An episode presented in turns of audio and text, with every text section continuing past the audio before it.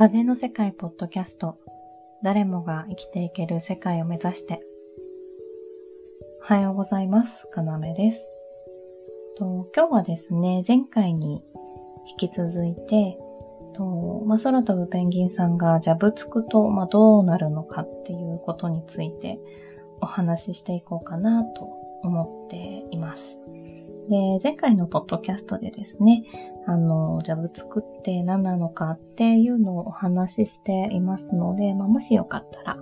そっちも聞いていただけたらなと思います。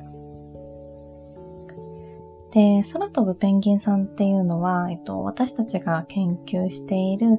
エートスという、まあの、タイプ論の一種で、あの、その中の一つのあの、種類、エイトスの種類のことなんですけれども、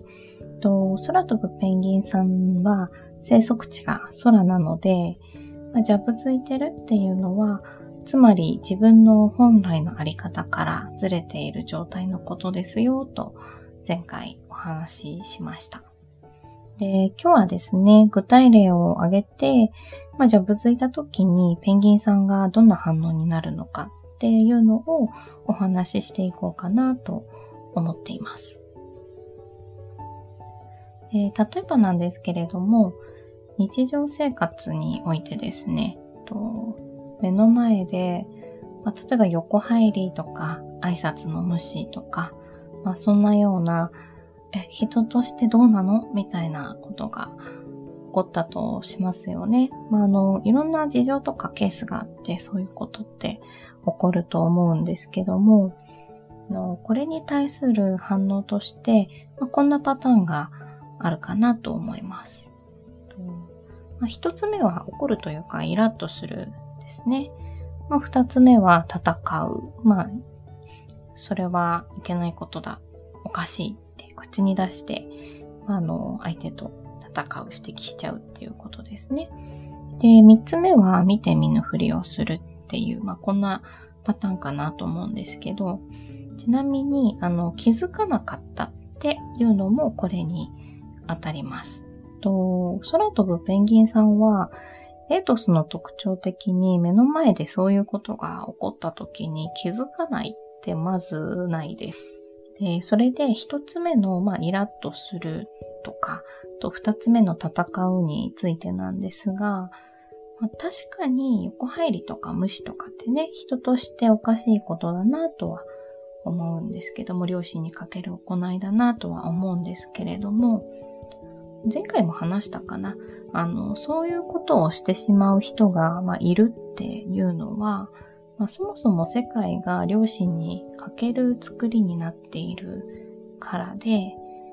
その場でイラついたり戦ったりしても、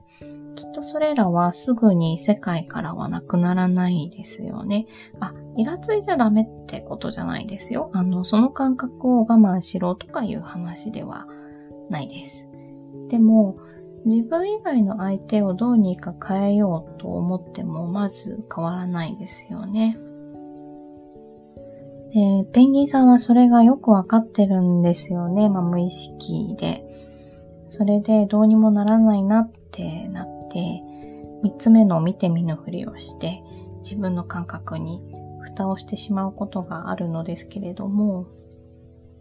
大体そういう見て見ぬふりをしてるペンギンさんは他のところで爆発しますね。あの、別の回でお話ししたいと思うんですけど、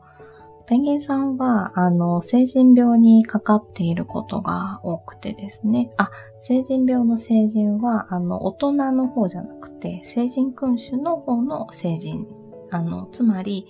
清く正しく美しくありたいっていう気持ちがとっても強くて、あの、こじらせやすいっていうことなんですけども、なので、見て見ぬふりをするっていうのも、それはそれで辛いわけです。大体本人はその辛さにね、気がついてないんですけどね。でも、そうなると、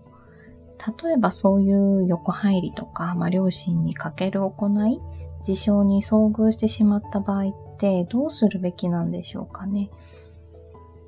風の世界は当たり前が実現した世界だとしたら、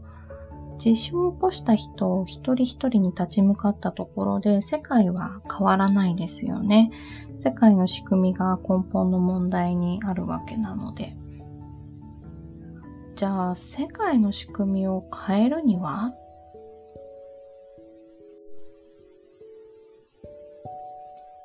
あ、ちなみにこれを聞いてくださる方は分かってくださってると思うんですけども、あの、ありえないことが目の前で起こった時に、あの、何もしなくていいとかしてはいけないっていう話では当然ないですよ。あの、叱るべき、あの、対処が行っていただければとは思うんですけども。あの、今日ここで、あえて話してるんですけどね。あの、ペンギンさんは見て見ぬふりをやめた時に、あの、気づけてやめられた時にですね、あの、誰かを責めてもしょうがないことだったんだなって、そこは比較的すぐに受け入れられるんです。あの、親のせいでもなくて、先祖とか霊とかでもなくてね、世界の問題だったんだってね、あの、比較的すぐに腑に落ちれると思うんですけど、でも突然今みたいにぶっ飛んじゃって、大きな世界の問題みたいな方にぶっ飛んじゃってね、あの、一人でどう解決すればいいんだ、無理じゃないか、みたいな瞑想を始めます。あと、パターンとしては、今まで見て見ぬふりをしていた自分が恥ずかしくて仕方がないってなって、やっぱりそっちにぶっ飛んじゃいますね。あの、自由に飛び回る飛翔みたいな状態じゃなくって、もうバッタバッタしちゃう感じ。あの、つまり見て見ぬふりをやめた結果、違う方向に自分をごまかし始めちゃうんですね。で、その過程で同じ空の仲間にイライラしちゃったりね。まあこれ私に全て起こったことなんですけど、もちろん、まずは気がつくことだなとは思うんですけど、気がついてからも全然すぐには解決しないです。というか、解決するっていうことではなくって自分のあり方を改めて確認するってことなんだなって思ってます。あとは、まあ、あの、気づいたことをね、表現したり、自己開示したりすると、さらに気づきもあるのかなとは思うんですが、まあ、ただここも巧妙なんですよね。